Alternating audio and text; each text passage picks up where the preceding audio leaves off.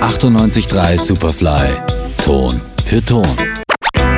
Musikgeschichten kompakt.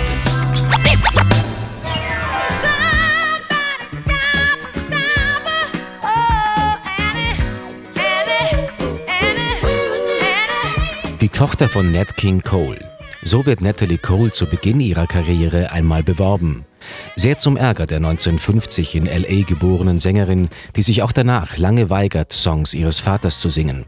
Kein Wunder, denn die Fußstapfen, in die sie da tritt, sind sehr groß. Darum studiert sie auch an der Uni erstmal Psychologie.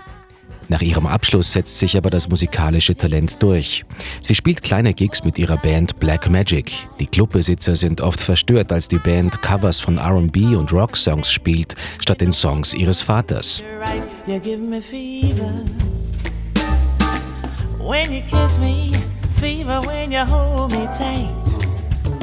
Trotzdem ist es das Label, bei dem auch schon Nat King Cole war, das sie schließlich unter Vertrag nimmt. Capitol Records. Ihr Debütalbum erscheint 1975. Die Single-Auskopplung This Will Be an Everlasting Love wird nicht nur Natalie Coles erster Hit, sondern beschert ihr auch den ersten ihrer insgesamt neun Grammys.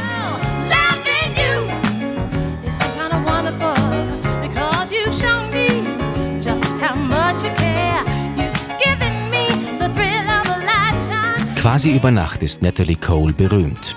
Die Presse ruft sie zur neuen Aretha Franklin aus und sie legt nach. Auch die folgenden Alben werden höchst erfolgreich. Der Sängerin scheint alles zu gelingen. Doch Anfang der 80er wird sie aus der Bahn geworfen. Cole ist seit ihrer Unizeit heroinabhängig und diese Sucht gerät zunehmend außer Kontrolle. Sie nimmt die Härten des Entzugs auf sich und kommt umso stärker zurück. Und beeindruckt dabei mit ihrem musikalisch breiten Spektrum.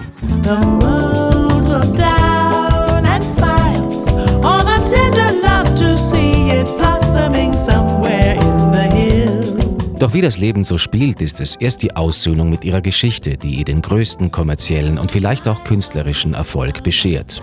1991 bringt sie die CD Unforgettable with Love heraus, die aus virtuellen Duetten mit ihrem verstorbenen Vater besteht. Unforgettable in every Ende 2015 stirbt Natalie Cole im Alter von 65 Jahren an Herzversagen. Aber unvergesslich bleibt sie genauso sehr wie ihr Vater.